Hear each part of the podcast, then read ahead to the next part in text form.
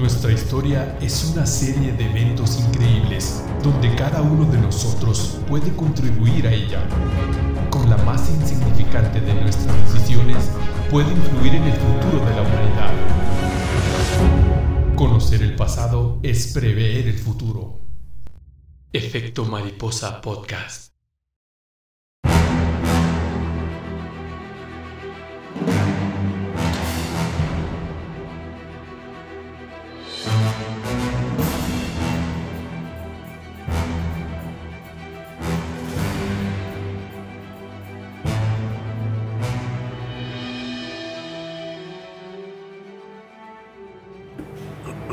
Bueno, buenas tardes. Estamos en el episodio 6 del podcast de El Efecto Mariposa.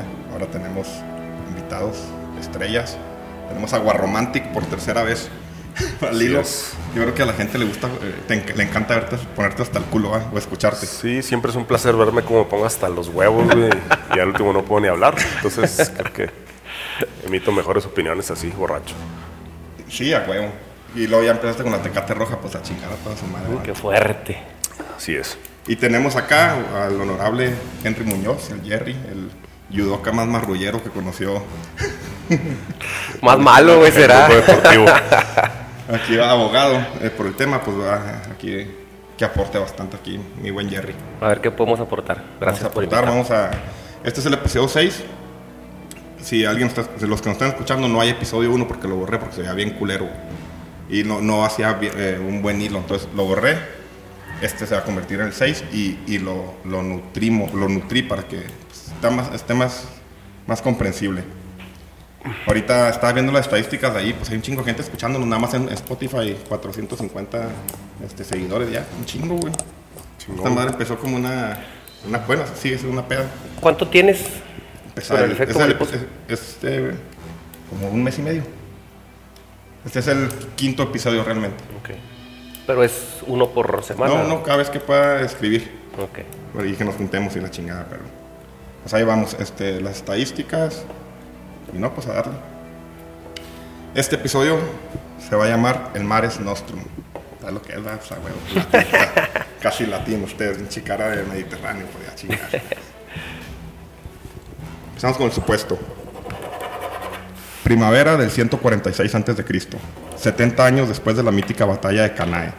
Magón Barça II mira desde el Palatino cómo arde la fausta ciudad de las siete colinas. Sus habitantes son masacrados o vendidos como esclavos. Roma desaparecía de la faz de la tierra, en cambio Cartago se convierte en la temida potencia del Mediterráneo. Su poder económico y militar se extiende desde la isla de Celta en el norte de Europa hasta los linderos del imperio persa. Fieros comerciantes descendientes de fenicios establecen y controlan las rutas comerciales entre Europa y Asia. La imponente estatua del general invicto, Aníbal Barça, ay, atacando el aire, padre de la dinastía Barça, se yergue omnipotente frente al Senado, donde los sufetes discuten su próxima conquista, queriendo de una vez por todas borrar del mapa a los pálidos habitantes de Europa continental. Pero esto nunca sucedió. La clave, la batalla de Canay ya no estoy acostumbrado a eso que no fumo, güey, pero pues es que andaba en Mazatlán. Entonces ahora, como les comentaba, vamos a cambiar un poquito la tónica, vamos a, irnos hasta la Roma más, más antigua o más mítica, hasta la Tercera Guerra Púnica. vamos para, para entender, porque de repente nos perdíamos. Entonces empezamos con la leyenda de Roma. Aquí me interrumpen, cualquier cosa, cualquier cosa que puedan aportar, está toda madre. Y luego aparte está chido este porque se, liga con el pasado de Alejandro en muchas cosas. Está chingón. está suave. Dice, después de la destrucción de Troya, un joven de nombre Eneas logra escapar de la furia de, Aquiles, ayudando, ayudado por su madre, la diosa Venus. En su viaje, Eneas llega a Cartago y se adentra más allá de las arenas de la costa. Y cuando se iba entrando en esta tierra, se encuentra con una hermosa cazadora y este le pide ponerlo al corriente de donde se encuentran. Esta le contesta que esta, esta está en las tierras de Libia, pero que muy cerca estaba una ciudad fundada y gobernada por la reina Dido. ¿Has escuchado esa reina Dido? La que canta. Dido había sido reina de Tiro, pero su propio hermano, Pigmalión, trató de despojarla de su poder y asesinó cruelmente a su marido. Ella huyó con un grupo de fieles y tras varias y tras varios años sorteando peligros, llegaría a esta costa y fundaría Cartago. Dido y Eneas se conocen y un día que andan de cacería, una tormenta los sorprende en el bosque, en el motel del bosque. Ah, huevo. Se refugian en una cueva y hacen el amor. La huevo, lo mismo, van a Sí, sí. Cualquier parecido. es parecido a la realidad. Qué la parecido con. Dido cae enamorada profundamente y le ofrece a Eneas compartir el reino. O sea, huevo, ¿eh? Sí, pues. claro, pues soy mamaluchona. Pero este se acuerda del espíritu de su esposa Cre- Creusa. Y aunque se siente tentado a aceptar la oferta, pues en eso le entró el mensajito de que de un compa, ¿Dónde estás? Repórtate. Cabrón. Repórtate o oye, manda un mensaje para desafanarme. Entonces Júpiter envía a Mercurio a decirle que su misión era llegar a Italia, no quedarse en Cartago. Este se va. Dido muy triste, hace una gran pira y al amanecer sube y se clava la espada de Eneas que dejó en la cueva. En la cueva. Ofreced este tributo a mis cenizas, nunca hay amistad, nunca alianza entre los pueblos en la Eneida de Virgilio. Ahí me quedé. ¿Cómo en qué año escribió Virgilio la Eneida? En el por ahí del 60 antes de Antes de Cristo. Ya, ya era. Ya pasado, güey. Conflicto. De hecho, es, es en la época de Julio César. Julio César, sí. Simón.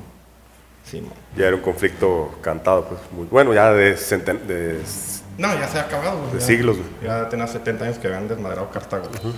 El pedo es que aquí Virgilio escribió mucho por orden o por, para complacer a Julio César. Julio César. Entonces ahorita unas, unas cosas porque... Sí, no es el que sigue el linaje de Julio César hasta la diosa. Sí, sí, Eh, sí, a lo- Venus, así que Afrodite, lo- sí. Se lo liga de alguna Sí, sí, manera. lo liga de alguna manera de con, alguna manera con, con la diosa. Rómulo. Con la fu- fundación de Roma. Simón. Bueno, Eneas llega a Lacio y se casa con la hija de un rey, Lavinia, y funda la ciudad de Lavinium. Su hijo, Ascario Iulio, o Julio, ¿qué te diría? Fundaría la ciudad de Alba Longa. Ocho generaciones más tarde, una de las descendientes de Eneas, Rea Silvia, fue ultrajada por el dios Mercurio, o solo su falo ardiente, o sea, no se sabe bien. Sí, se- dioses se mantenían cogiendo. Sí, no, dioses pervertidos. el güey era cochar y pelear, güey. Era así como unos animalitos, güey. Pero así. Y de aquel encuentro nacerán dos gemelos, Rómulo y Remo. El tío de Rea Silvia, el rey Amulio, se encoleriza al escuchar la noticia. No quería que nadie amenazara el trono de Alba Longa, que él mismo había usurpado. Así que mandó abandonar a los legítimos herederos pero el- en el, en el río Tíber. Pero el canasto queda atorado en un recodo del río. Una loba, que esto está chido. Loba se dice en, en- en latín lupa. Lupa. Lupa. Y los lupanares, pues, son los puteros. ¿verdad?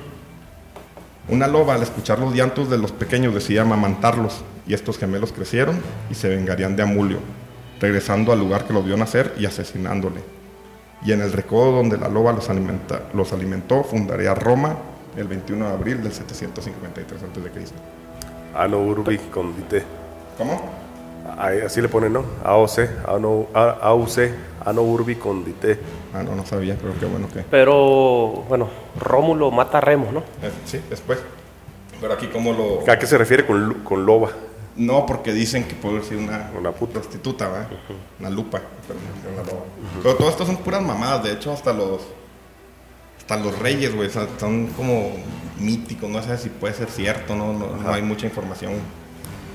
Es leyenda, digamos. Es entre leyenda, los reyes es entre leyenda y, y puede ser verdad, ¿no? Pero esto sí es una mamada, ¿verdad? Lo de Rómulo y Remo. Digo, lo de la loba. Lo de la y loba. Y lo de Eneas, pues más, ¿verdad? Sí. Para poblar un nuevo emplazamiento, el rey Rómulo, que recién había asesinado, asesinado a su hermano, Remo, pidió a las personas de poblaciones de alrededor que se establecieran en la nueva ciudad. Y un día aprovechó para pedir a sus vecinos, los sabinos, que asistieran con sus mujeres a la fiesta. Y que se lo Cuando chingaron. se la raptan, ¿no? Que se lo Pinche chingaron, ¿verdad? que se descontrola, güey. Estas fueron secuestradas y violadas. o sea, güey, sí. Sí, sí. Fiestas del Oye, bachi, ¿qué, dijeron? Necesitamos este, mujeres para poblar. Sí, eh, este, viejas, presta. Se los vas a cuidar. Sí. Presta. Na- nada les va a pasar. Aquí se la cuido, señor. ¿Y? Sí, sí. No vaya Nomás me la traes temprano. Temprano, Porque soy muy delicado. Muy delicado el indio. Es un boli y una acogida. La población necesitaba de mujeres. De aquí viene, de aquí viene lo del, fíjate, lo del padrino de las bodas, desde aquí viene. Trae a, a tu, a tu best man, pero si te cae pedo, si llega un carnal para poderte robar la ruca, siempre van un güey para poder chingarse la ruca y que se dé un tiro con el papá o con el novio, no sé qué chingada. Desde ahí viene. Y esta fue la manera de obtenerla, o sea, para poblar la, la joven ciudad o pueblo. Tiempo después, el rey de los sabinos, Tito Tasio, arremete contra la joven ciudad. Pero las jóvenes raptadas intervienen para que no empiece una guerra. Como que calman el pedo, ¿no? Sí. Oye, pues, No, no, me vas a matar a mi esposo, me vas a, y tú me vas a matar a mi papá y mis hermanos. Entonces, es, espérate, están- ¿no? Sí, eso es lo que es el rapto de las sabinas. El rapto de las Sabinas. Sea, Bueno, el rapto fue antes, pero ya se metió en las sabinas. Ay, no mames. Ya. Salieron al quite, digamos. Salieron aquí te para parar el pedo. Eh, lo que dices tú, Jerry, que no empiece una guerra evitando que quedaran viudas o con hijos huérfanos. Tito acepta y empieza un reinado doble entre Rómulo y Tito. Y al poco tiempo Tito es asesinado, por lo que Rómulo sería el primer rey de Roma. Pues esto es leyenda y la chingada, pero así es como se ven. De hecho, todo esto lo escribe Tito Livio y Cicerón y la chingada un chingo de tiempo después, güey. son historiadores, ni ellos tienen Cierto eso. ¿Basados en Cierto, qué? basados en lo que... Complacencias. Sí, en, en cosas que platicaban. Pues güey. en, en, en, en- sí, güey. Te digo que sí, complacencias porque pues, eh, fueron formando la historia los, sí, sí. los de la gente de poder. El que paga. Anda. Ya Sí. Me imagino que pinche historia va a escribir el peje, güey. Y aquí le tenían pavor a Julio César. güey. Ahora me metí a investigar un cabrón, en realidad, qué pudo haber pasado, güey.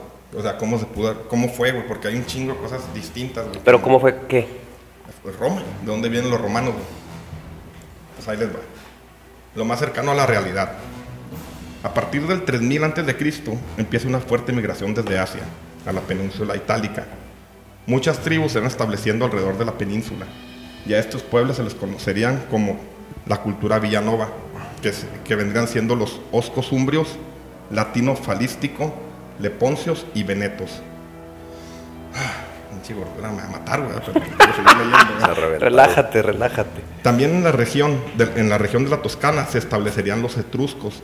Estos cabrones también perros, güey. De hecho, me metí a investigar, güey. Sí, sí. Son muy parecidos a los minoicos, güey. O sea, los griegos. Vienen muy de otro lado, no son de los griegos de la No, los localidad. vatos tienen unas pinturas bien chingonas, tienen un arte, tienen todo. Y estos son los pinches salvajes, son los animalitos todavía. Entonces, en, en la Toscana están los, los etruscos, aunque de- el origen es muy incierto, es posible que ellos vendrían de la región de Anatolia, justo cuando los pueblos del mar arrasaron a los micénicos. Probable. A los micénicos, hititas y otros pueblos circunvecinos. Estos, en efecto, po- podrían venir de los descendientes de Troya. Los celtas y los ilirios también se establecerán en el norte de Italia, taurinos en Turín y boyos en Bolonia. Y por último, el sur de la península sería habitada por los descendientes de las antiguas polis grie- eh, griegas, Polis griegas. rodios en Nápoles, corintos en Siracusa, espartanos en Tarento, epicefanos en Locri, etcétera, etcétera, etcétera. Entonces cuando, sí, Se helenizó el mundo pues, romano. cuando pues. les parten las madres a las polis acá, imagino los, este, igual, pueblos del mar, la chingada, se fueron y, y se establecieron muchas este, ciudadcitas en el sur. Con muchas... Que digo, sería en la época esa donde hemos platicado que se rompe el mundo heleno Sí, y sí, 1200 antes de 1200, 1000 antes de Cristo y, y van y buscan ¿Dónde Sí, establecerse? establecerse. desperdigados, ¿no? Ya sin, sin civilización ni nada. Sí, güey, es lo que esa fecha, el 1200 antes de Cristo que platicamos en el, en el episodio pasado, es cuando empiezan los pueblos de Israel, entonces, sí, un cagadero, un pinche, Un reset. un reset, eh, hasta los pinches mayas por la época también, entonces, pueden platicar mientras, Mientras le das un trago. ah, es que el cabo está muy grande, están haciendo muy grandes las caguamas. Ahora va, sigue. Es posible que un, pu- un puñado de jóvenes de Alba Longa, los latinos, que llegaron latinos falísticos, latinos, decidieran emigrar al norte y posiblemente se les unieran unos expedicionarios sabinos, pueblos de la misma sangre y origen, y se establecieran en una desembocadura del río Tíber. Muy probablemente encontraban una comunidad etrusca establecida en el lugar. Sabinos y latinos empezaron a construir sus chozas de barro y ramas en la cima del Palatino, protegiéndose así de las crecidas del río Tíber. Estos compartían lengua, costumbres religiosas y probablemente mujeres, ¿verdad? Quítale el probablemente. Sí. Sí, sí. Después del Palatino fueron poblando otras colinas. Esta aldea... Con las for- mismas mujeres, ¿verdad? y a las mismas mujeres, sí. Esta aldea formada por etruscos, latinos y sabinos pudo desaparecer por peleas entre ellos, pero no fue así. La ciudad fue dividida en tres tribus, etrusca, latina y sabina. A cada tribu le correspondían 10 curias o barrios. Y cada una de estas curias formaba un grupo de 10 clanes o gentes. gentes. Y a la cabeza de cada clan estaba el pater familia o jefe de la casa. Más adelante se crean los comicios curiados, que eran asambleas representativas, donde dos veces al año se juntaban para discutir aspectos de la comunidad. Todos tenían igual derecho al voto, donde elegían un rex. ¿Qué, qué, qué cantidad de personas habría en esta comunidad? Digo, pues están muy bien organizados desde Se organizaron muy bien los güeyes, pues ahí, ahí lo sacas. Con orden, a lo mejor por la misma eh, heterogeneidad de la comunidad, pues hay tres diferentes grupos. Sí, grupos. O se organizan bien o se iban a matar, Sí, sí, se sí. iban a sacar los ojos, ¿verdad? Y eran di- diferentes, o sea, los etruscos eran muy diferentes a, a los latinos. Y los latinos y sabinos se tenían peleando. Y los etruscos también, pues otra Era totalmente. un, era un pueblito etrusco, o sea, los etruscos ya estaban en Etruria, estaban establecidos los güeyes. Como, también como tipo polis, lo entiendo, como ciudadcitas que compartían Entonces, desde mismo- un principio se cre- fueron creciendo con orden. estos cabrones. Sí. Sí. Sí, sí. Y para no matarnos se establecieron. Pero esto fue antes de, Esto fue en los inicios. de, sí, de que existieran los patricios y los plebeyos, ¿no? De aquí viene, güey. Yo, De aquí viene. yo creo que es de las familias, de esas, De esas familias. Sí, sí, porque pues fueron los, al final de cuentas, los fundadores. fundador. De hecho, más adelante hay una reforma de uno de los, de los emperadores donde estos, lo que dije, son comicios curiados. Más adelante, ahorita lo vamos a ver, empiezan a comerciar los etruscos, familias que empiezan a hacer más lana, güey. Empiezan a financiar guerras y dicen, oye, vayan a la verga, yo estoy pagando las guerras y tengo mi derecho igual de voto. Entonces, hicieron una reforma, güey. Pues ahora, más feria, este, más, voto. Más Pasabas, votos. pasabas a, otros, a otro segmento. Sí, Ok. como los equites y patricios. Sí, sí, sí. Sí, sí, pues los patricios, los pater familias, los Sí, sí. patricios. los- Pues eran los que mandaban, los que, los que de alguna manera mandaban. Y de hecho, todavía, hasta muy, des- muy de hecho después, casi que ah, en la época de Julio César, eran las mismas familias. mismas, Sí. Y lo que ahí brincabas Se, al Senado. se hacía una selección de- por parte de la matrona de la familia y del paterfamilias también, se hacía una selección de quién, con quién se va a casar mi hijo, güey. Se hacía una evaluación de la, de, la, de la posible candidata o del posible candidato, de qué familia viene, ta, ta, ta, ta, qué colegios tiene. Era una, la- no, no es de que la quieras o no, güey, es que se tiene que Así es. mantener la línea de... Sí, de hecho, por ejemplo, aquí estoy leyendo el de SPQR. De, no me acuerdo cómo se llama el autor, es como un ensayo todo Roma. güey. Pues está bien, está bien confuso, pero por ejemplo, por ejemplo, los escipiones empiezan con Lucio Cornelio Escipión Barbato, 400 antes de Cristo. Los vatos todavía traen 300, 400 años de Escipiones. de escipiones, güey. O sea, están, están bien los Julios, los. Sí, los Julios Claudios. Los Claudios. Entonces está, está bien interesante. Se organizaron bien estos cabrones. Dice, ¿en ¿dónde me queda? Donde elegían un rex, un monarca campesino, guerrero y sacerdote. Este rex sería también el encargado de ser un puente entre los mortales y los seres divinos. Y aunque el rex tenía atribuciones especiales, no dejaba de ser un pater familia que tras servir a la comunidad regresaba al arado y a la siembra. Sea, no era un, ahí era como que nada más un mediador. Cuando la comunidad crece, se hace imprescindible que alguien ayude al monarca. Así nacerá el Senado, que es un consejo de ancianos formado por 100 pater familia más importantes y su misión era aconsejar al rex. También se creó el ejército, donde cada una de las 30 curias proporcion- proporcionarían 100 infantes, una centuria, y 10 hombres de a caballo, una de curia, para armar el primer cuerpo militar de Roma, la legión, con 3.300 hombres. Aquí, aquí ya se estructuraron también los cabrones que tenían la capacidad de partir, ya era sistemático. Ahí nomás una noción, Senado viene de senil. De la De gente grande, de la viejos, gente mayor, sí, sí, gente mayor. claro. Porque se suponía que eran los sabios. Los sabios, los, los, ¿sabes? los viejos. Pero los- viene a ver para apoyar, para este, sí, aconsejar al Rex. A ver, entonces, ¿quién, quién aportaba una centuria. Cada barrio, No, era- cada curia. Era una curia, güey. Ajá. Era que eran barrios. Era- cada barrio Y cada aportaba. barrio eran 10. Mira, ahí te va, luego otra vez. Dice, cada tribu le correspondían, o sea, a, a los etruscos les, le correspondían 10 barrios, a los, a los latinos 10 barrios y a los sabinos 10 y barrios. cada barrio aportaba una centuria y una de curia de caballería. Simón, Ok. así es. Entonces eran 3.300. 3300. Así es. Y así la legión así yo creo que siguió hasta que se acabó Roma, ¿no? Pues uno ya iba variando entre 5 mil, 6 mil. Porque había auxiliares y los. Ah, sí, los auxiliares. las- Pero bueno, el- ahora vamos a la monarquía.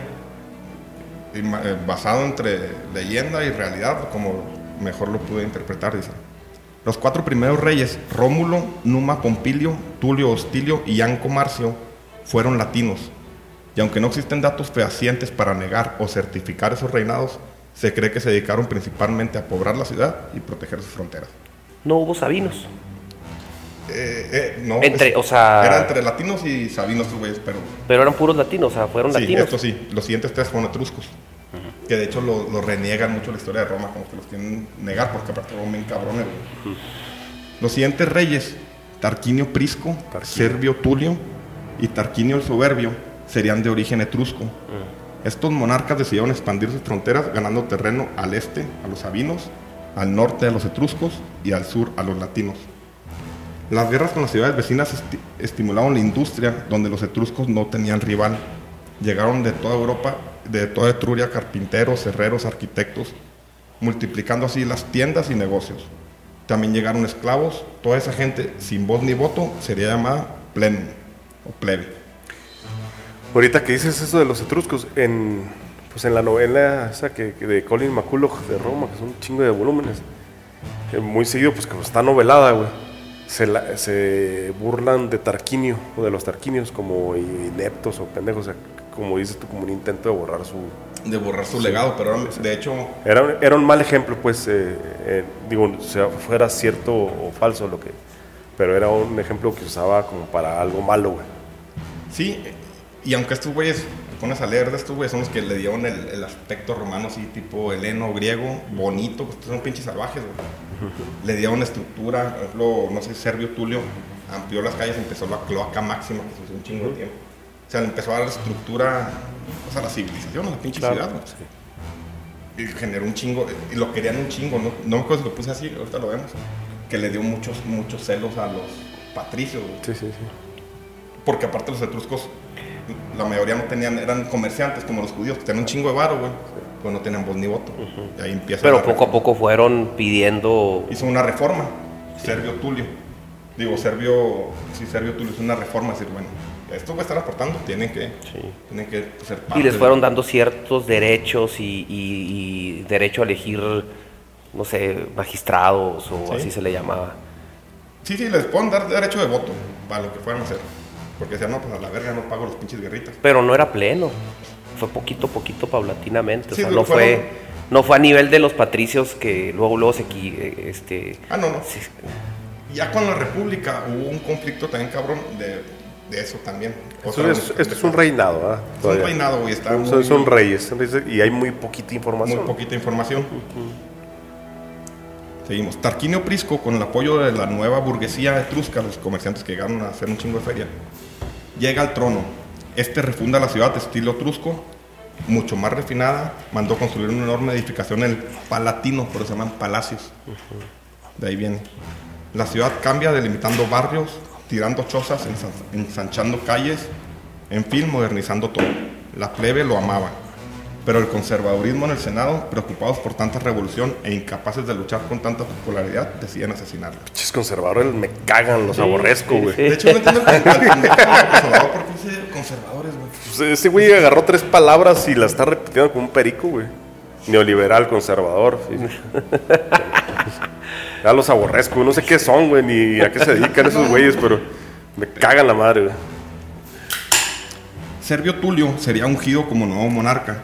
Este hace una gran reforma política y social que puso fin a la vieja división de 30 curias y dio paso a un ordenamiento basado en el patrimonio. Roma ya albergaba a más de 100.000 almas. La mayoría de los adinerados que financiaban las guerras y las obras urbanísticas ni siquiera pueden formar parte de los comicios curiados. Así que Servio les dio la ciudadanía a todos los que vivían en Roma. Y de comicios curiados pasaron a comicios centuriados, donde el voto ya no valía lo mismo. Esto significaba que la clase más adinerada, si votaban en bloque, ni el Senado podría oponerse. Estos viejos senadores, enfurecidos por la situación, asesinan a Servio y ponen al trono a Tarquinio, después llamado el Soberbio. Este inmediatamente los desafiaría. Dicen que disfrutaban matando rivales políticos en el foro. Este se la pasó haciendo la guerra a ciudades vecinas y lo hizo muy bien. La legión infundía terror y las conquistas no pararon. Roma ya era un pequeño imperio. Sabina, Tirreno, parte de Etruria y Gaetal formaban parte de la ciudad, pero un golpe de estado terminó con el soberbio, exiliado en, varias ciudades cercanas. Aquí, la historia de por qué lo tumban, güey. El hijo, güey, Tarquinio agarra la peda jugando cartas con los compas, güey. Ah, y mata a, a una morra, ¿no? Sí, no, pues también pendejos dicen, no, Pero lo matan Y- a, teja- a tejazos, ¿no? Y, No, y el pueblo la- se le revela. y- Hacen una competencia los pendejos. No, pues mi vieja es la mejor y la, la mía es la mejor. Se ponen bien pedotes. Vamos a ver cuál es la mejor vieja de todos. Entonces, las de los otros compas andaban de putas, ¿verdad? Y la de este güey estaba este, su, así, sumisa, esperando. el- y ya les dije que era mi vieja, está la más buena, putos, y la chingada. Entonces, el hijo de Tarquinio pues, se la quiere cochar, ¿verdad? Pues ya le tienen diciendo que es la mejor, güey. Sí. Entonces se van, güey. Y este güey se regresa, güey. Se ve bien suave en tanguita, ¿no? Sí, si se les contara. Miren, que miren mi pinche viejota, qué bueno. Miren, Mira, se qué mueve, culo tiene. se mueve como- Pinche pico parado, ¿no? y, se re- y se regresa. Tell me more. Se pone hasta el culo el esposo y todo lo demás. Este güey se regresa, Tarquinio. Sí, güey. Y le, y le canta un, un palo y la, la ruca le dijo, estás pendejo, güey, soy. Y saca una navaja, güey. Cuchillo, a huevo, te voy a cochar. Y se la cocha, güey. y la, pero la mata. No, se la cocha, güey. Y se va, güey. Entonces la ruca, güey, casta y honesta, este, espera que llegue el, el esposo y le dice que le metieron, le metieron la, la, la mazacuata, ¿verdad? Y como era muy casta, se suicida, güey. Es Lucrecia. güey. Ah, sí, cierto. Entonces de ahí queda Sí, es siempre violación y siempre entre Sí. estos cabrones. Y se suicida. Y ahí se le hace un desmadre Se a- hace un desvergue, al güey. papá. Sí, al papá, güey. El vato se va, güey. Y jun- se junta con, los, con unos etruscos, güey. Y, y quieren regresar a- al reinado. Y a la verga, ya no. Hay una batalla, no sé qué pinches batallas va a ser ya. Y ahí empieza la república, güey. De ese, De ese evento Ese fue el último rey. deja de ser reinado y se convierte ya en república por muchos años. por un chingo de años hasta Julio Ah, César. güey. hasta Julio César. Octavio, más bien. Que, Que vuelve imperio. ¿Qué qué? Que se crea el imperio. Sí, que se creó el imperio, así es. Es que no, no sé si se fue este Tarquinio que lo metieron en un cuarto y se subían todos los habitantes a aventarle las tejas de, Sí, sí, de sí, su sí, casa sí. y hasta que lo mataron a tejazos, No güey. Sí, sí, estaba bien loco el güey. Bien piratota, güey. Todas las pinches guerritas, güey. De hecho, toda la república eran en un, en un, un área de 16 kilómetros. O sea, así nada, pinches barrios, güey. De aquí al canal, güey. Y estos güey los querían como fuera que pinche tirotote y Sí. la verga. Cinco cabrones, con un pinche choros con un espirómetro. Esa madre yo nunca supe qué era, güey. No, güey, dolían, bien- los frenos de los- de los- dolían bien los culero, güey. No mames, te te dejan marcado, sí. güey. Sí, güey, un culero. ¿Pero qué eran, güey? Eran los frenos de los ferrocarriles. Sí, que se los sí, sí, quitaban. pues eran unos De cables, güey. No, de los ferrocarriles. Sí, de las... No, pero también de los frenos de las bicis, ¿Ah, ¿no? sí? Esa madre, se le quita el uso y ya. Ese dato. Espirómetro. Sí, güey. Dolían culero, güey. La república. Como cuando me traía el hueso a pan y verga. ¿Cómo cuando qué? Que lo traen a pan y verga en las rosarias. Yo estaba en clase, no lo voy a correr por todo el pinche patio. Un pinche cholo mugroso de güey. ¿Y tú qué hacías, güey? ¿No lo defendías? Dime, güey, Ay, ay, reírme, güey. Abajo de una pinche, abajo de un carro, güey. Sí, le iban a pelar y les partió la madre a todos. Pinche pon. Sí. Pinche rodellazo en el cuello. Simón. Y que te cola. Un pinche besote. Buen amor. Ay, Dios mío. Pinche gente. La República. El 509 a.C. es el año de la legendaria fundación de la República Romana. El Senado designaría a dos cónsules que llevarían las funciones que realizaba el rey y serían elegidos cada año. Cualquier intención de regresar a la monarquía será castigada con la muerte. Aunque los primeros años de la República son muy confusos, existe un movimiento llamado las guerras de la igualdad, donde el- lo que les decía ahorita, donde el grueso del ejército plebe se levanta contra los patricios exigiendo igualdad. Las escaramuzas llegan hasta el año 449 a.C. al promulgarse las 12 tablas, lo que te decía ahorita, que serían Que fue el primer cuerpo, digamos, normativo que Sí, sí. regía la vida de Roma. Pero yo creo que hasta en la El desde- mundo. en el mundo, no sé. Ah, sí, el mundo. O sea, Puede ser. o algo a Murabi, pero los griegos no tenían algo así, un código de Pues también, también, El código, código de. Hammurabi tenía, buscaba No, no, pero también se Justicia, considera uno de los primeros sí. ordenamientos legales de... Bueno, es que este está en verga, por eso la intención de que quería un abogado. Mira, dice, son la base del derecho romano. Las tablas 1, 2 y 3 contendrían el, el derecho procesal civil, la 4 y la 5 el derecho de familia y sucesiones. El 6 y el 7 derecho de obligaciones, 8 y 9 derecho penal, 10 derecho sacro, 11 influen- es otra del derecho penal y el 12 el derecho privado. Ahí se hizo bien interesante este pedo, güey, porque... Pues es que eso, hasta ahorita. hasta ahorita. O sea, estamos hablando 449 antes de Cristo. Hasta ahorita. Hasta ahorita, O sea, ¿cuántos años han pasado? 2600 años. Hasta ahorita. Derecho procesal civil, familiar y sucesiones, el derecho de las Sí, el obligaciones, código de era un penal. código pues, rústico, güey. Te robas O sea, algo, te corta una mano, güey. Sí, lo- lo- lo- sí, pues el- el- La ley del talión. La ley del talión.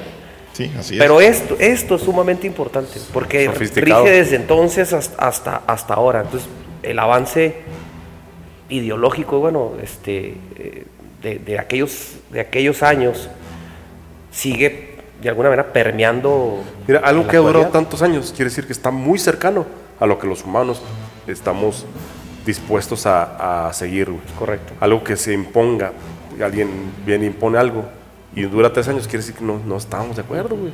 Sí. O sea, no, no funcionó, no, no va de acuerdo con lo que nosotros creemos y queremos como, como parte de las eh, que se brinda de justicia, güey. Así es. Sí, ahorita, ahorita lo que comentábamos antes de empezar, güey. La certidumbre. Ahorita lo que les digo, es, las pinches guerritas eran a 16 kilómetros. Ahí. Sí, la pero- certidumbre que te va a decirte ahora si me voy a ir a la verga al otro lado del mundo, güey. Pero mi familia no me van a quitar la casa, güey. Si me matan, mis posesiones legalmente van a, A mi esposa. a o- donde yo diga, güey. sí. Entonces, eso, yo creo que eso sí es un efectote mariposa Sí, en cabrón, cabrón. porque no se nota, pero da una certidumbre en cabrón. Tú te vas, imagínate que salgas, voy a jalar a, a Bismarck y llegan. Llega el vecino, ella es mi casa, güey. mi vieja". casa y esta es mi vieja y, y es mi tele, puto. Sí. Me voy a limpiar con tus calcetines, culo. Estas cervezas me las voy a tomar, güey. Yo no las, no las leí, las 12 tablas. No sé si tú las conozcas, pero imagino que es algo bien similar ahorita, ¿no? Sí. Habrá cambiado con el tiempo muchas No, cosas. no, Cambia- muchísimo. Pero, La pero las bases siguen siendo las mismas del, de- del derecho actual. Pues digo, por eso en, en- en la escuela de Derecho nos enseñan Derecho, Derecho romano, porque es un antecedente del, del- del derecho. Sí, pues es la base más bien del derecho. Claro, es una base. Entonces, aquí yo en, en es- en esta parte se me hizo bien interesante ese pedo, se hizo bien chingón. Y están ahí, ven las fotos, los voy a subir a Facebook y al Instagram. Pásale una chévere a mi Jerry para que siga, siga consumiendo. Este güey lleva tres tecates a la vez. Yo, yo estaría pedo con estas tres. güey. No, no, pelea. Entonces me hizo bien chingón eso, güey. Porque a partir de aquí, güey, cambian un chingo de cosas. O sea, a lo mejor eso fue una, una cimiento, o sea, que no, no hubiera tenido, o sea, cimiento tan fuerte para este, esta civilización y para esta cultura, que a lo mejor fue creciendo sobre algo muy sólido. Sí. Sí, claro, güey. Sin, sin miedo. Todo lo demás estaba fundamentado en un, en un líder, güey, en un dictador, en un gran guerrero, todas las demás culturas, todas las demás. ¿Y, y cuántos cabrones no estuvieron atrás de la creación de las 12 tablas, güey? O sea, no, no es así de que a un güey se le Y en ocurrió. consenso de cuántos cabrones. Exacto, güey. Fíjate lo que dije ahorita, güey. Empieza la escamaruza, la escaramuza entre la plebe y los patricios, Y los güey. patricios. Porque la plebe era la que iba a la, a la guerra, güey. Y- pero también, bueno, los patricios eran los, los, los sí. generales, digamos. Los Sí, sí, claro, pero los que iban a la carne de cañón era la plebe, güey. sí, sí. De hecho, esta- la región está entre más pobre eras de la primera línea sin armas y Sí, sí, así. sí. Entre más lana eras. Sí, los patricios y- y- eh, ingresaban al ejército como contubernialis, o sea, como cadetes, como aprendices. Sí. Ahí con el general enseguida, eh, chalaneando de, ahí en la oficina, güey. Aprendiendo, eh, este, aprendiendo estrategia militar. güey. Y La, la raza, la plebe iban... Al, al- al Sí, matadero. Se tenían que pagar a veces su uniforme y sus... sus armas güey, para ir. Sí, pero con la certidumbre que le iban a pagar la feria Claro. Y le iban a responder. El Estado le iba a responder, no el general, nada. El Estado le iba a responder si él se moría. Entonces está, está bien chingón eso. Eso cambió un poquito después, ahorita platicamos. Ok. Estas 12 tablas son un preámbulo en la historia de Roma y quizá de la humanidad. Este pueblo, al tener cer- certeza jurídica de sus propiedades y sus personas, se disponen a conquistar Italia y después el mundo. La toma de Belles, que son los etruscos, las guerras latinas, las guerras samnitas, las guerras pírricas. Aquí me voy a parar porque el episodio Pirro. pasado son de Epiro, güey, de donde era Olimpia, la, de, la mamá de Alejandro, güey. es el, el general Pirro. Y era una verga, güey. Sí. Nomás que el vato, ya estaban bien cabrones estos pinches romanos. Ya nomás quedaban la- el sur de Italia, güey. Donde estaban las polis, güey. Entonces se viene este güey de Épiro, güey, con un ejército. Era el más cabrón de la Liga Helénica y se con un ejército bien cabrón, güey. A invadirlos, güey. Creyendo que los latinos y, lo- y los samnitas, güey, que eran enemigos las guerras, tenían estos güeyes 50 años peleándose con ellos, se le iban a voltear ni madre, los güeyes. nomás Somos italianos, somos somos con Roma, güey. Ahí Roma empieza a unificarse bien cabrón, güey y les parten la madre. a los- digo, los eh, el rey Pirro le pone unas chingotas muchas veces, pues no, no les gana. güey. No, pues de ahí viene la victoria pírrica, güey. Sí, Era, era lo que te iba a decir, tiene, tiene la relación con lo de, con Sí. lo de Victoria que Pírrica. dice el O güey. sea, o sea, el güey ganó. Pero no- Pero se quedó con tan poquitos cabrones que se regresó con una mano adelante y otra atrás, güey. De, de hecho, dice otra, otra victoria Otra regresa que solo a casa, güey. Sí. Un putero de güeyes muertos, sí ganó, pero ya se quedó con bien Sí, poquito. otra victoria como estas y no- Y Y me regreso solo a casa, güey, dijo el güey. Así es. Entonces de ahí viene victorias pírricas. Ay, güey, empieza a entrar. A hablar mucho, empieza a entrar mejor.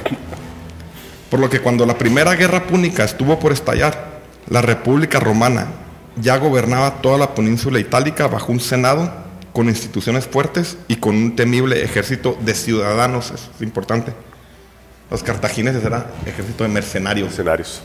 Eso también cambió mucho la historia, güey. Sí, la ciudadanía romana era algo muy preciado. Iba- sí, iba, así es. Antes de Cristo, Roma solo estuvo en peligro con los galos después de la batalla de Alia en el 387. De hecho, eso está en pirata. ¿El cuál? güey, La batalla de Alia, ¿En qué año? 387 antes de Cristo. Ah, ok. Sí, porque Julio César también se chingó a los galos. No, no, pero eso, los galos se los chingaron, güey. No. supieron ni qué pedo, sí, güey. La batalla, llegan y luego, Pues fue uno de los grandes enemigos de, de Roma. Sí, No, de Roma. César se chingó a los galos. Tú dices esa... antes, 387 Ah, ah, ok, antes. esa es- es- La batalla de Alia, güey. Los pinches galos, güey. Llegan, les parten su madre, creo, el cónsul creo que se llama Camilo, güey. Les parten su madre bien cabrón los güeyes, ni los esperaban los romanos, güey. Y los galos, güey. Tampoco, güey, unos pinches salvajes y les partieron la madre. Se Hicieron regresan cagar las legiones, güey.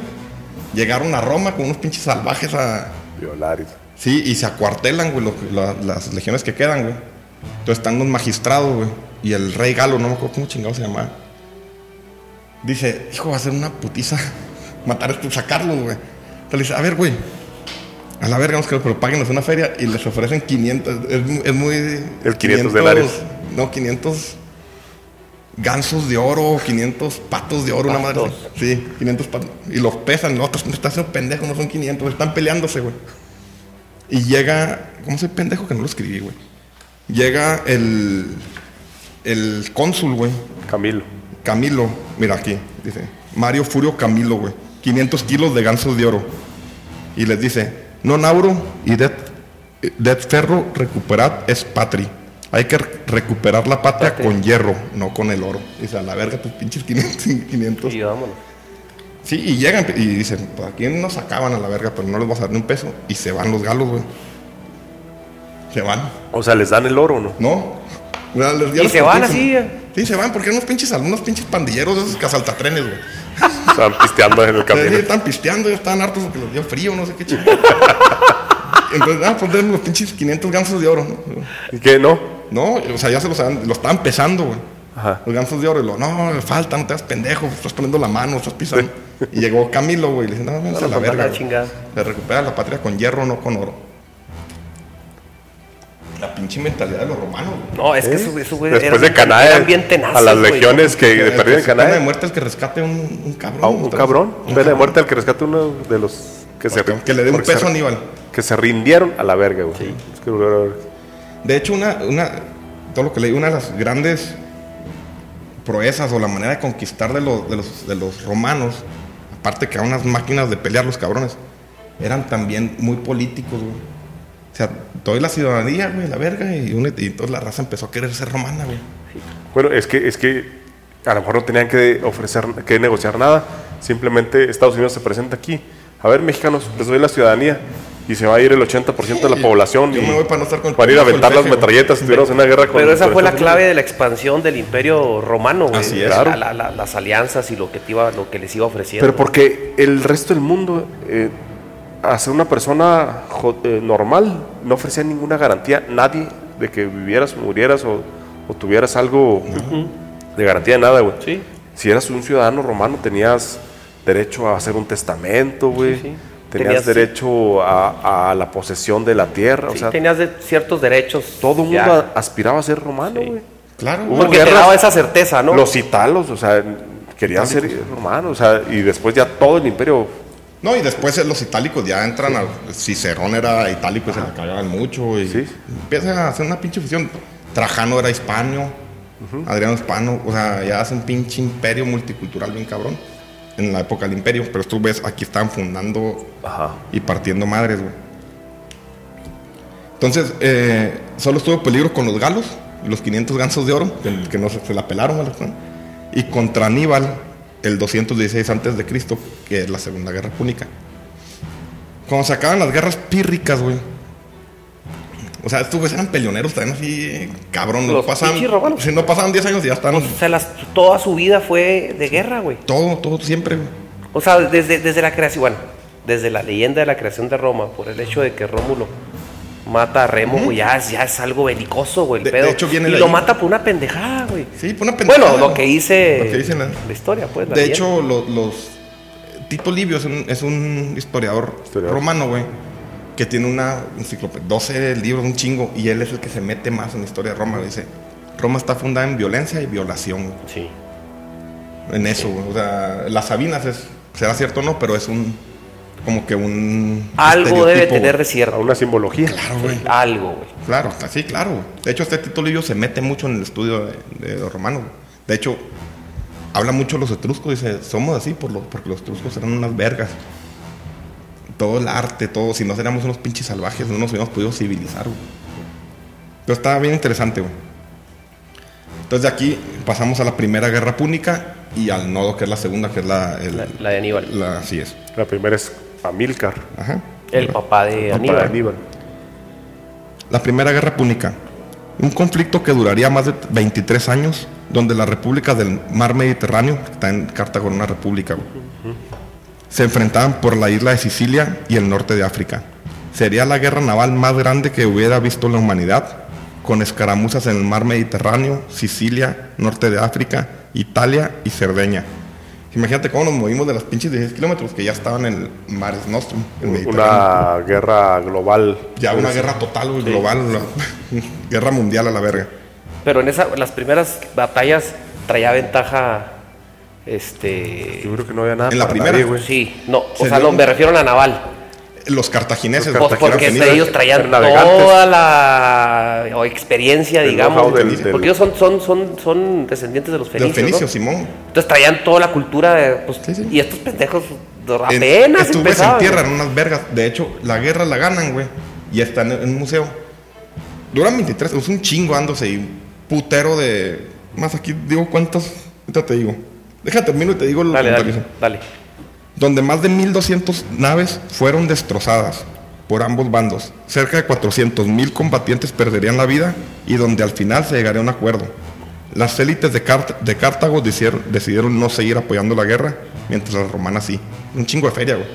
Los romanos decían, saco feria, pero ahí va y los cartagineses. dijeron que no, realmente no hubo un triunfo militar, güey.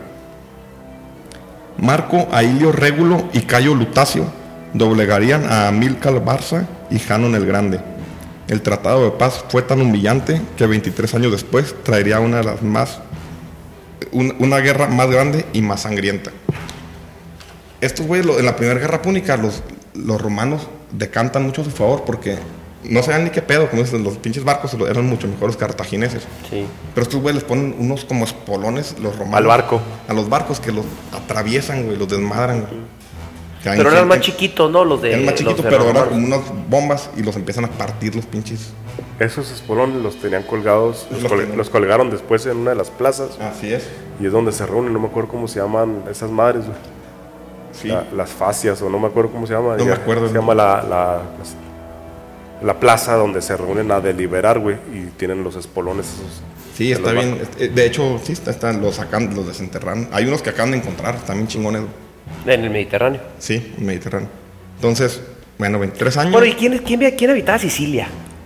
En, en esa época los, los cartagineses, güey. Era, era, era de territorio. Una parte de los cartagineses, otra de, uno, de los griegos, güey. Unas polis griegas, güey. Pero con la victoria contra Pirro las mandan a la verga, güey. No me, no me acuerdo. No Porque me pues acuerdo Sicilia está en medio, ¿no? O sea, Y digo. Cerdeña, Cerdeña, sí. Y. Cerdeña. De hecho, creo que contra Pirro se alió Cartago con Roma, güey. O sea, se, las debates decían, aquí somos nosotros, güey. Ahí me puedo equivocar, pero casi creo que sí, güey. Se alió en unas batallas con Roma, güey. Ay, güey. ¿Cómo ves? Antes de empezar al punto de no retorno. El rost- la rostra. Así se llamaba, la, sí, se le ponía en la punta. La rostra. Tú le vas a ubicar, a ubicar esa palabra, la, la rostra, que se juntan, la rostra. eh, es el espolón ese metálico que llevan los barcos y lo tienen como recuerdo de la batalla, de batallas contra Amílcar y contra Janón. Se los quitaron, los colgaron, las rostra. Ok. Aquí pasamos al punto de no retorno. Lo que. ¿Por qué cambió para un lado? Vamos a llegar al efecto mariposa. al efecto mariposa. El 2 de agosto del 216 a.C. La ferocidad de Aníbal, que a sus 26 años de edad, con su carácter indómito y calculador, feroz con sus enemigos y astuto en sus alianzas, había arrasado las tribus de Hispania, dejando atrás más de 100.000 muertes, culminando su conquista con la masacre de Sagunto, donde pese a su feroz resistencia y logrando he- herir de gravedad al invicto general cartaginés, no quedó ser vivo en ese bastión aliado a Roma. Ante la sorpresa de los generales romanos, los cartagineses logran cruzar los Alpes con sus elefantes, desafiando así las leyes de la naturaleza y la idiosincrasia de los patricios romanos. Aníbal el cartaginés está en Italia. La primavera del 217 a.C. pudo cambiar la historia como la conocemos. Las derrotas en el río Trevia y el lago Trasimeno ponían a Roma contra la espada y la pared. La suerte estaba echada y pese a que el cónsul romano Quinto Fabio Máximo trató de hostigar y ralentizar al general cartaginés, el Senado roma- romano lo removió del cargo, poniendo el mismo a los cónsules Emilio Paulo y Terencio Barrón. Estos cónsules no dudaron en poner todas, no dudaron en poner toda su capacidad de operación y para el verano del 216 a.C., la ciudad de las siete colinas juntaba una fuerza de 80.000 infantes y 6.000 jinetes. Suficiente creían, creían ellos para derrotar a los 50.000 mercenarios y 10.000 jinetes del cartaginés. Fíjate, la estrategia de Quinto Fabio ¿Sí? Máximo, era, eh, era muy adecuada. Estaba desgastando este cabrón. Sí, está fuera. Nunca le mostró cara, lo iba siguiendo, lo iba Sí, acosando. pero era él el, que, el cabrón que nomás lo estaba así, lo estaba observando acá arriba, Sí, acá sí, en sí. colinas los montañas y la chingada lo estaba viendo. Entonces, el, el- el Senado dice, este pinche viejo culo no quiere pelear y nombran a, a- a Terencio Barro y a Emilio Paulo. y a Emilio Paulo. Y los, y los pinches par de genios, güey, se, se, se, se, se turnan el mando un día sí, uno, y el otro día otro, güey. Entonces ya Aníbal ya les había llevado el número, güey. Si uno la, la hacía una estrategia buena un día, ya sabía que el día siguiente iba a valer verga, güey. Sí, sí, sí, unos pendejos. Entonces, Pero Güey, Barrón sí, era un y- pinche y, el güey del pendejo. Aníbal hizo lo que lo inimaginable, ¿no? Cruzar los Sí, pinches cruzó, Alpes los con los elefantes, que creo que se le murieron todos, nomás le quedó uno y, No, un poquito, y sí, de este, No, pero pues, nadie un- esperaba un factor sorpresa. que este güey llegara por ese lado. Y aparte Dicen cuando que era- e- ese güey era muy atrevido, era muy pinche audaz, era muy atrevido y siempre estaba pensando chingadera y media O sea, para chingó 10 anillos consulares. consulares. güey. Tenía a Terencio Barrón y a Emilio Emilio Pablo, no me acuerdo si lo mató, lo, casi Sí, lo mató ahí, güey.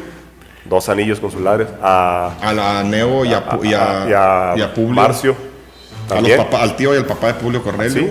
Y a Cayo. Había uno que era una verga, güey, que lo mató acá en Sicilia, ¿no? El, No, que había lo uno- emboscó. Había uno que lo, que lo, lo, lo acorraló como jabalí, lo, lo cazó como. No, no, no. Estaba, quedó tuerto, ¿ah? Sí, Sí. tuerto. Quedó tuerto. Una infección en un ojo, Una infección. cruzando unos pantanos. Pasaron un pantano. no, ¿ah? pobre cabrón tuerto, y luego ya estaba también. Ya no podía, no podía preñar, güey. Y luego cogía una pata que le enterraron, se aguntó una lanza, güey. Pero el vato era una mega verga. Era una pirula. Y se le topa a Publio Cornelio, otra mega verga. Sí, sí, sí. Dos güeyes El africano, época. güey, que eran después de Alejandro. Sí, yo creo que son los más cabrones en la misma época. Ahorita y se mueren el mismo año. güey. Es más, creo que el mismo día, güey. No mames. Y se topan. eh, eh, ya En después de pasado todo, los dos en el exilio, güey. Ahorita va- platican, ahorita cotorrean. Ahí No mames. Sí, estuvo muy, está muy chido Ahorita llegamos pedo, a güey. eso.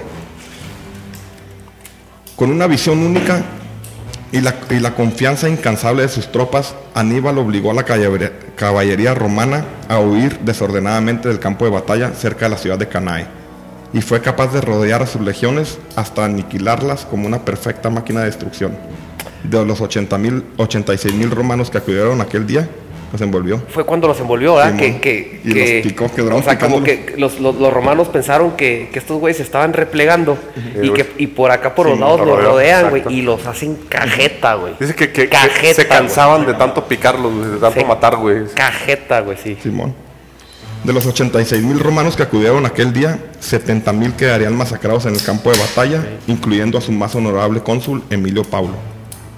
Roma estaba herida de muerte, Aníbal y su ejército intacto, y a solo 150 kilómetros de la mítica ciudad del Palatino, la devastación era segura. Pero no fue así. Ese es un efecto mariposa. Cabrón. De, de hecho, estoy escribiendo el siguiente capítulo, se los adelanto, de la, de la, de la independencia de México. Algo igualito, güey. Pinche Miguel Hidalgo llegó, no supo ni qué pedo y no, México estaba abierto y No estaba con DF, 80 mil no cabrones, güey. México. Te dan hasta ganas de llorar. Eso va a ser el siguiente capítulo. Ahí me invitas. Simón. Hay dos legiones, pues es el libro de las legiones malditas. Dos legiones que no se las chinga Ah, Aníbal aquí- en aquí Canae, güey. Aquí vamos a eso. Ah, ok.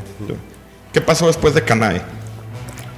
Tras la batalla quedarían más de 70.000 romanos muertos en el campo de batalla y unos 5.000 hechos prisioneros que serían masacrados más tarde ante la negativa del Senado romano para pagar su recompensa. De, de hecho, este mismo el Senado impuso una ley so pena de muerte donde ningún familiar podría pagar rescate alguno por sus prisioneros. Días después de... Bueno, a los prisioneros aparte los masacran afuera para que la gente escuche viera, Roma, sí. Escucha cómo nos están a culero, güey. Días Sí, pues después para intimidar, güey. de intimidar, para causar Claro, sí, pavor. sí. Infundir el miedo, güey, claro, güey. Ahí estuvieron, todo iba bien. Días después de Canae, Aníbal decide, decide no atacar Roma.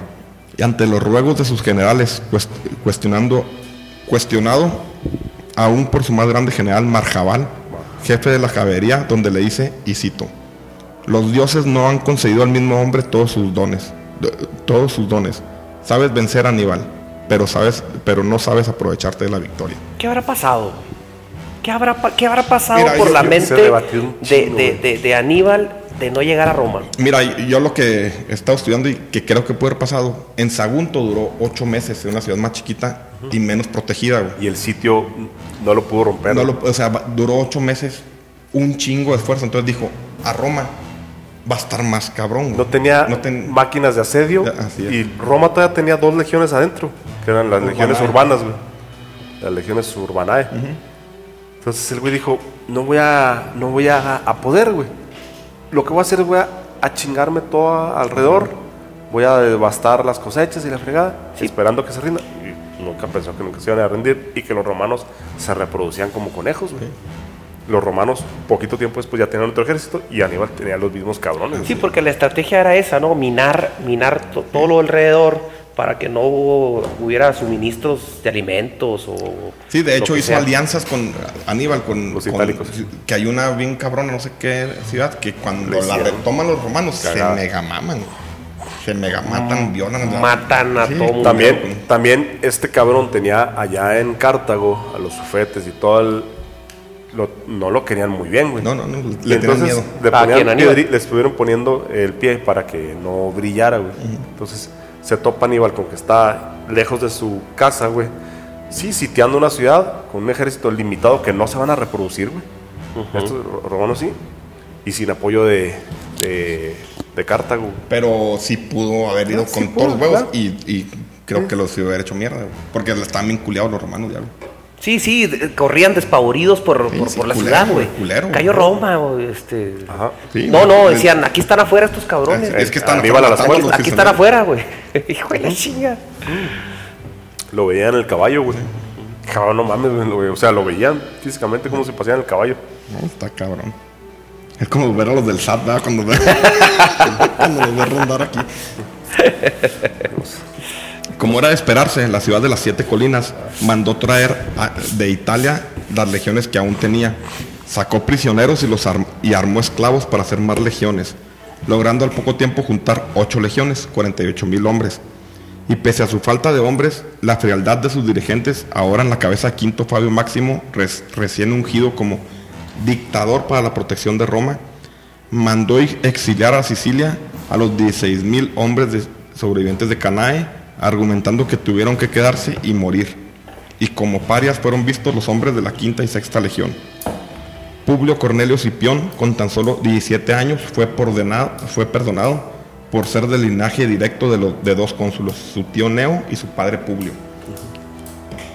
Ya con las legiones romanas en Italia y con capacidad de resistir a Aníbal, fueron seis años de batallas itálicas. Nola, Casincio, Jamae, Locri, Crotona, Beneventum, Tarento, Arpi, con significantes bajas para unos y para otros.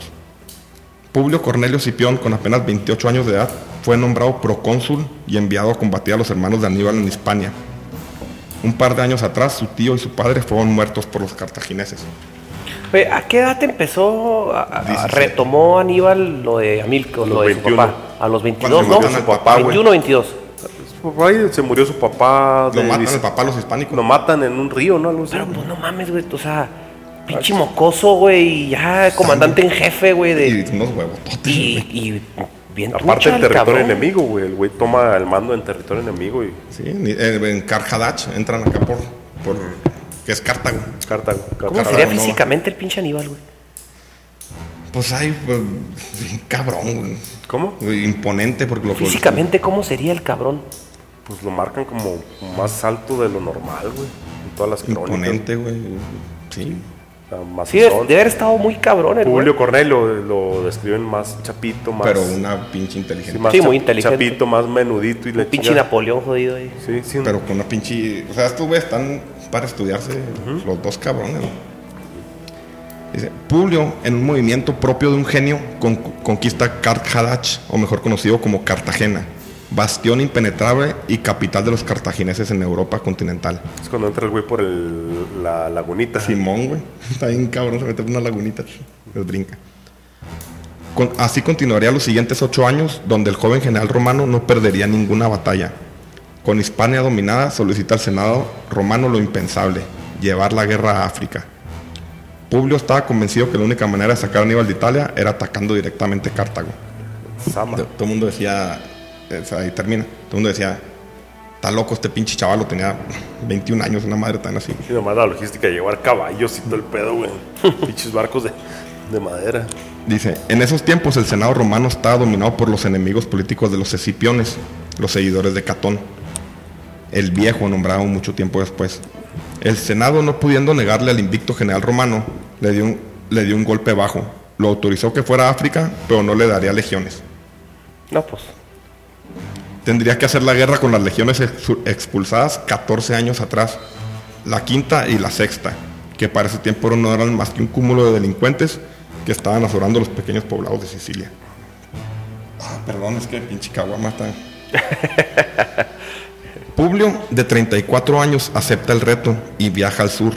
Y con el asombro de todos, hace a las legiones unas máquinas de guerra y con astutas alianzas amenaza a la ciudad de Cartago. Pero la misma mezquindad de los pol- políticos romanos la sufriría Aníbal con los políticos de Cartago.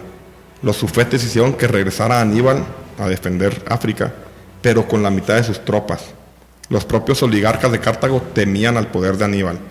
Así que hacen que regrese a combatir a Publio, pero con la mitad de sus tropas, situación que Aníbal siempre reprochó.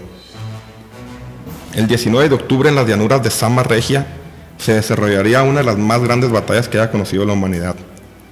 Previo al inicio de la batalla y en una intención de evitar la misma, se juntan en una colina solos y sin guardias personales y por fin se topan cara a cara, el más grande de los generales cartagineses y el flamante jo- joven general invicto.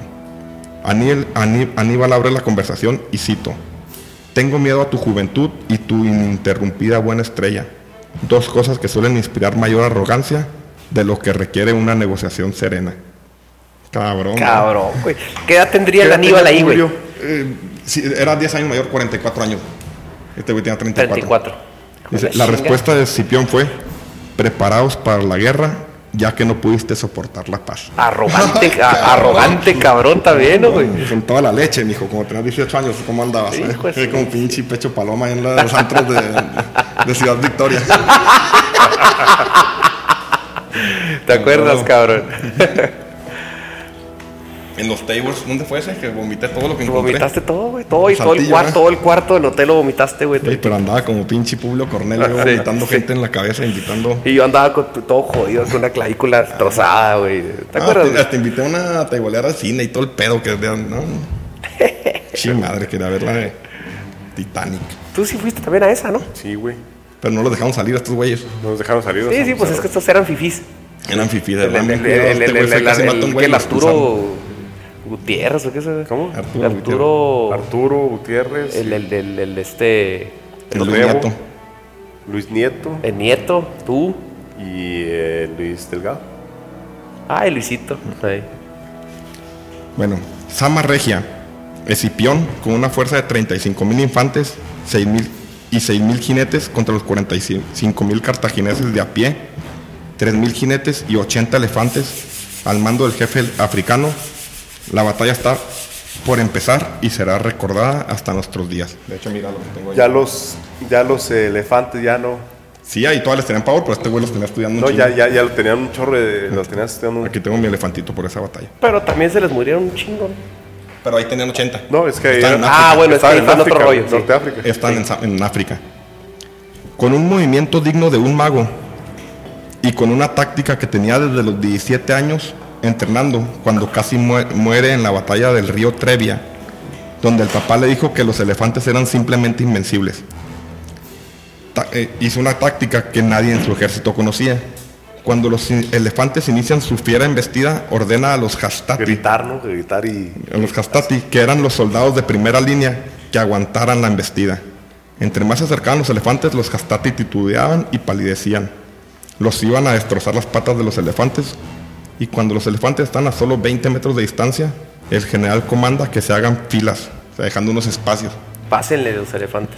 dejando entre los legionarios espacios en forma de calle de unos 8 metros de distancia entre unos y otros. Y en cuanto termina, ordena a los legionarios cornicen, los que tra- traen las cornetas, güey. Tocar tan fuerte y tan feo como pudieran. Esta maniobra espantó a los elefantes que huyeron. ¿Por dónde? Por las calles recién formadas. Ese día terminaba la Segunda Guerra Púnica con Roma como vencedor. Una verga este cabrón. Pero, o sea, les hicieron así como unas callecitas Unas y ahí se metían a los picas. No, no, no, no los picaron. Ah, sí, se O sea, iban. le hicieron las calles y les tocaban un pinche y los pinches animales se espantaron y salió una madre por Ah, ahí. bueno. En el capítulo de, en el de Alejandro Magno, güey, en la batalla de Gamela, güey, eh, se- en- había una, hay una etapa donde mandan los carros falcados, güey, Darío. Sí. Alejandro ya había estudiado eso mismo, ese mismo comportamiento de los animales. Un animal, si ve una muralla de, de Se va a ir espadas, con todo. los elefantes se, se cruzan, los caballos se paran. Los elefantes se van sobre ellos y los caballos se paran. Pero si hay un por dónde irse, Se van por ahí. tanto elefantes como caballos van a preferir no, no atropellarte ni nada. Se, van eh, se van por, por donde no haya gente, güey. Entonces, eh, esa estrategia. Alejandro les hizo unas callecitas, pero con, lleno de. Con picas, sí, con picas por acá. Entonces, los caballos entraban justo a la ratonera. También los elefantes les hicieron las calles para que se fueran a la verga, ¿verdad? Sí, vamos a hacer un- una pausa. Ok. Aníbal después de Sama. Cartago era obligado a pagar. Espérame. Cartago era obligado a pagar un muy pesado tributo a Roma, entre muchas otras humillantes condiciones. Aníbal, cinco años después de Sama, decide entrar a la política y en el 196 a.C. es elegido sufete, que era como los cónsules, pero en, en Roma Como los senados, ¿no? como, los, senadores. cónsules.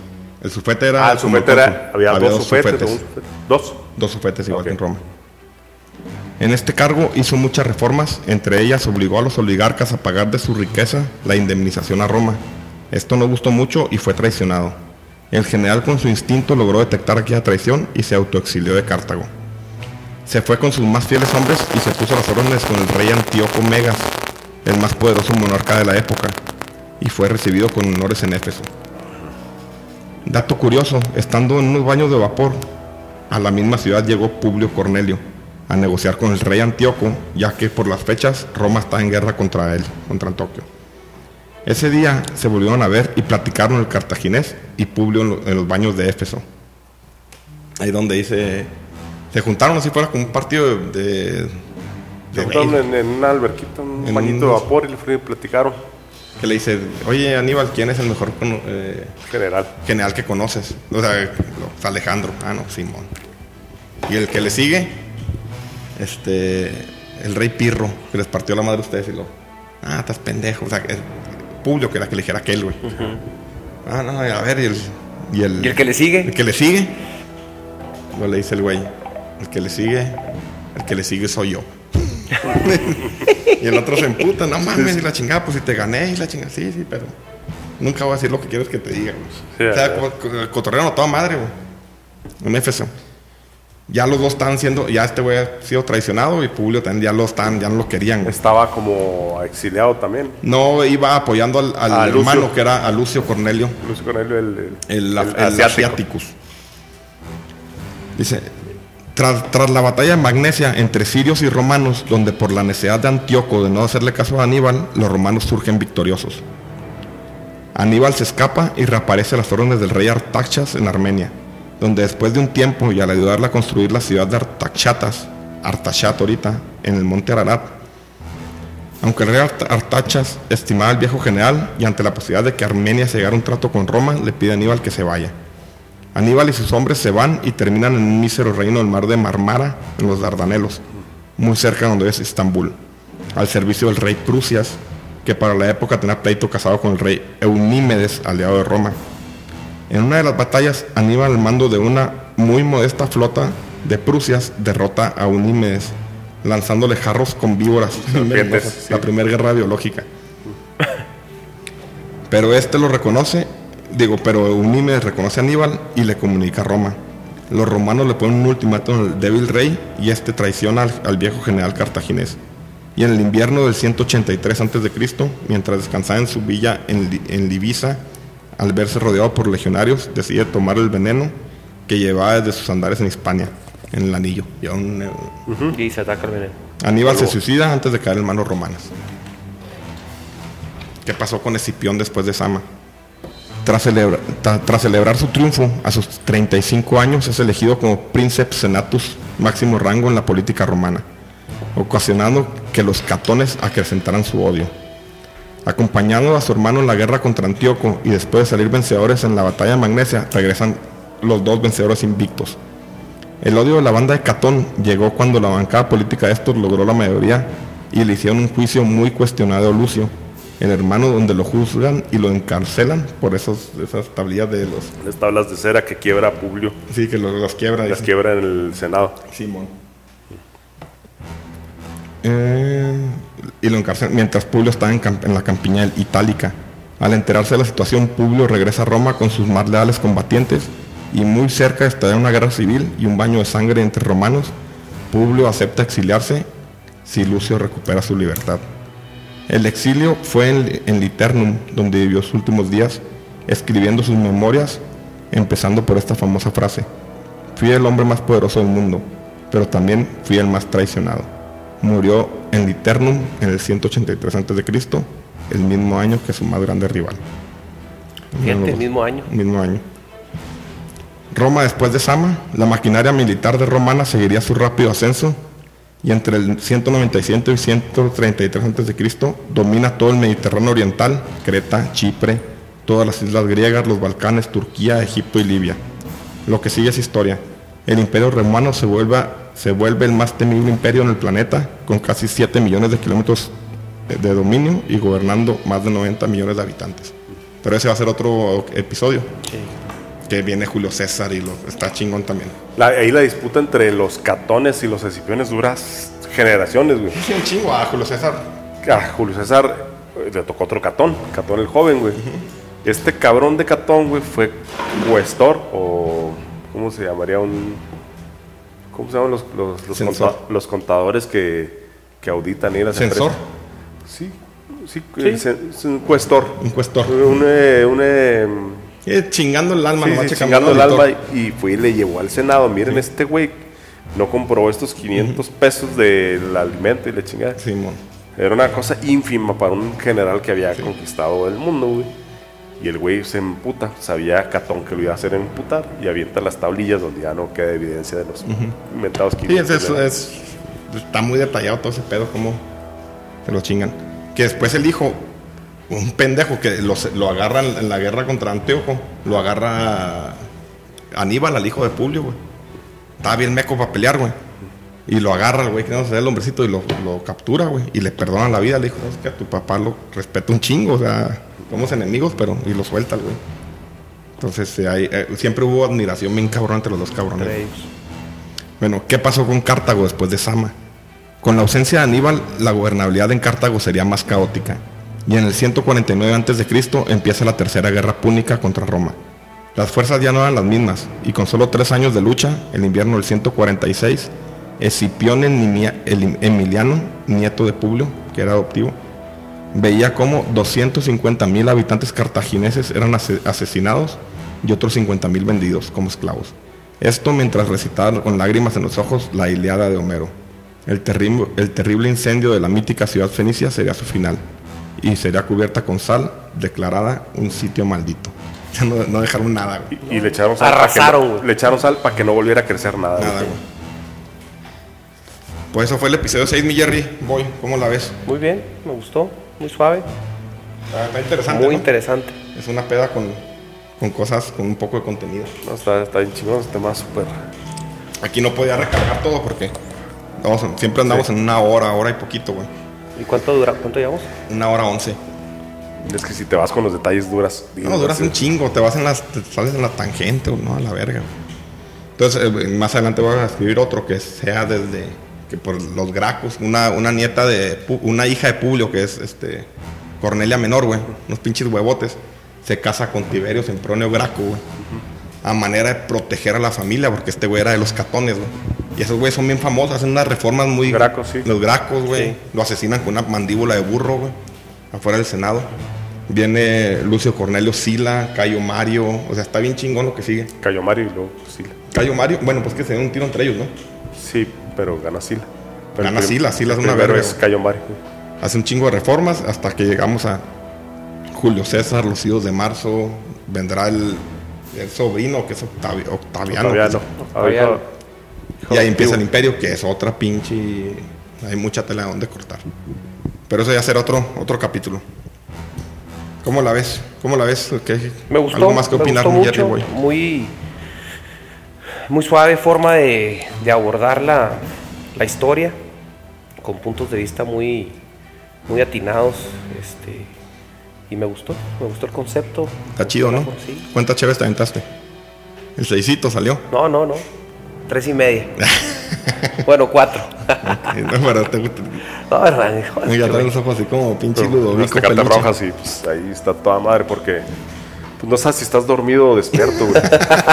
Entonces está chingón, no sabes si estás opinando Estás o pensando simplemente nada. soñando, güey. No, está soñador chingón. Ah, está- Pues el episodio 6 les, les comentaba que hay un chingo de seguidores, güey. Eh, También quise invitar ya gente diferente, güey, de otros grupitos para que. Digo, yo no es como que gane feria, al contrario, me pago 200 baros por el almacenaje del podcast. Pero se hace bien chingón transmitir esto, güey. Se hace bien chido este tipo de conversaciones. Se hace el pedo, güey. No, no, el- este tema, por decir a mí, güey, se me hace una cosa como inimaginable, güey. Todo este, este tema de, de Aníbal y de Publio Cornelio, güey. Personas salidas de, de Sí. un cuento, güey. O Y en la misma época, güey, ya era, era arrasar uno con el otro. sí. Sí, Y, y sí, cuando se habla de generales, güey, eh, siempre, bueno, siempre queda Alejandro Magno como el, como el Sí, más. sí, el más cabrón. Pero estos dos cabrones se, disputan seguramente el segundo y el tercer lugar, güey. Sí, pelada. Pelada. Pues decían que esa batalla en donde el, el ejército este, envuelve a, a- a los romanos se ha, se ha estudiado Sí, chingo de veces, güey. Todos los colegios militares estudian la batalla de Canae. Chingo de veces, güey. Este, Entonces, pues, pero, pero, eh, güey, no mames, ¿desde cuándo? Sí, sí, sí, no mames. Y si te, si te acuerdas cómo empezamos en el supuesto, güey. No te acuerdas, pusiste atención, estaba Magón Barça, que no existe, va. Viendo cómo ardía Roma, güey. O sea, si hubiera, probablemente si hubiera ganado Aníbal ahí, güey. Si hubiera desmadrado Roma, pues a la verga, güey. Efecto mariposa. También le hubieran Efecto echado. Y, y- y Cartago no hubiera desaparecido, sus habitantes esclavizados y violados. Son, son puntos de no retorno, güey. Sí, a lo mejor también le hubieran echado sal a Roma, güey. Así Roma es, no hubiera.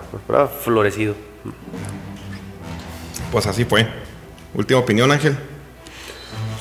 Pues este efecto mariposa, güey. eh, pues no sé, güey. Yo creo que, que en estas épocas de la humanidad son los que han tenido más impacto. El que platicamos de Alejandro Magno, güey, la vez pasada.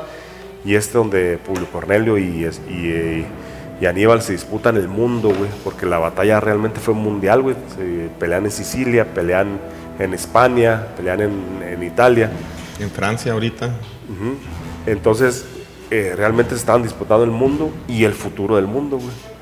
Y la, lección que nos queda es que no puede haber dos potencias en el mismo lugar nunca, güey. Una tiene que destruir la otra.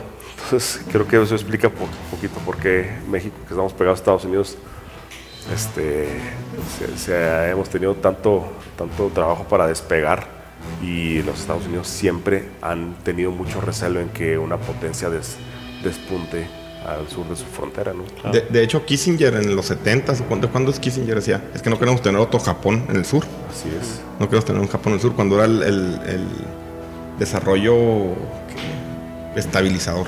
Sí. Pues no, te- bueno, Pero pues no, yo los pinches gringos me caen bien, güey. sí. Ojalá y se chingan al pinche peje culero comunista de mierda. Pues quién sabe. Tú, mi Jerry Boy. No, bueno, yo me quedo con, lógicamente, con lo que a mí me toca del efecto mariposa a partir de, de la cultura jurídica de los, de los romanos.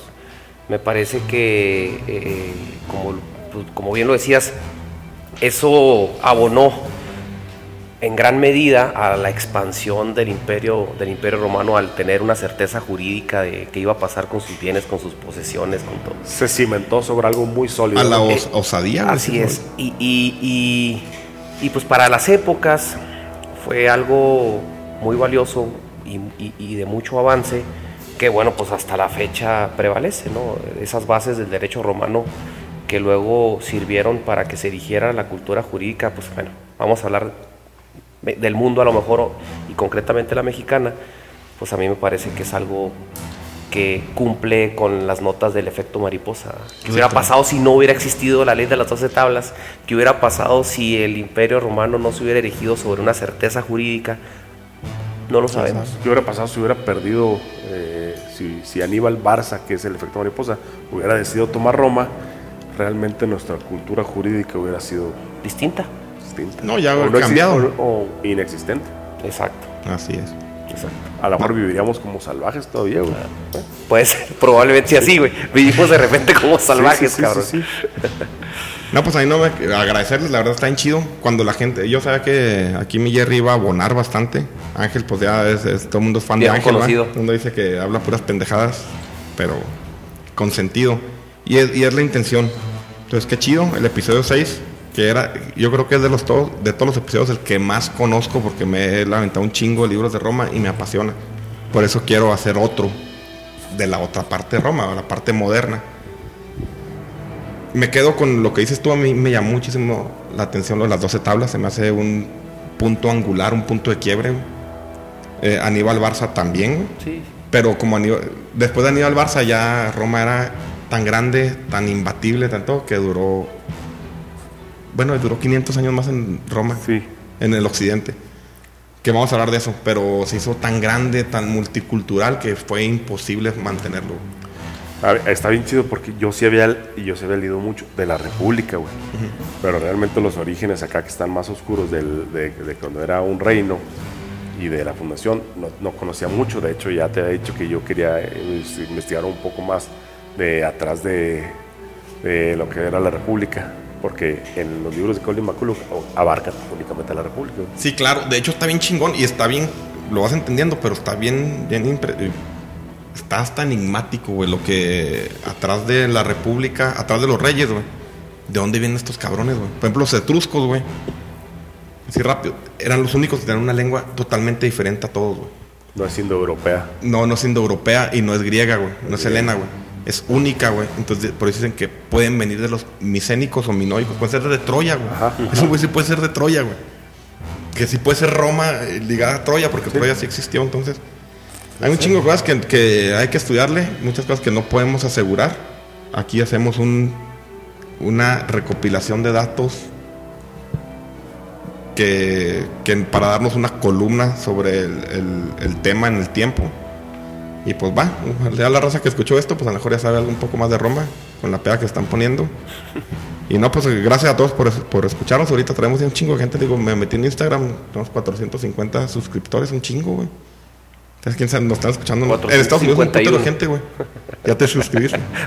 En, en Estados Unidos un chingo de gente, güey. En Alemania, uno, güey. No, para que se baje Ah. solo. Entonces ahí suscríbanse, están chidos. El siguiente episodio lo estamos escribiendo, es el de la insurgencia, está bien chingón. Y me quiero aventar uno de las de Alexander Fleming, de los videojuegos, ¿Quién es ese güey? el que inventó la vacuna. Ah, Fleming. Sí. Ya, ya no escucho muy bien. Bueno, ya pues no queda tomando más. las, estamos. las cervezas de Henry. Salud, Saludcita. salud. Gracias, güero. Ahí estamos. Gracias, comparto. Ángel. Chido.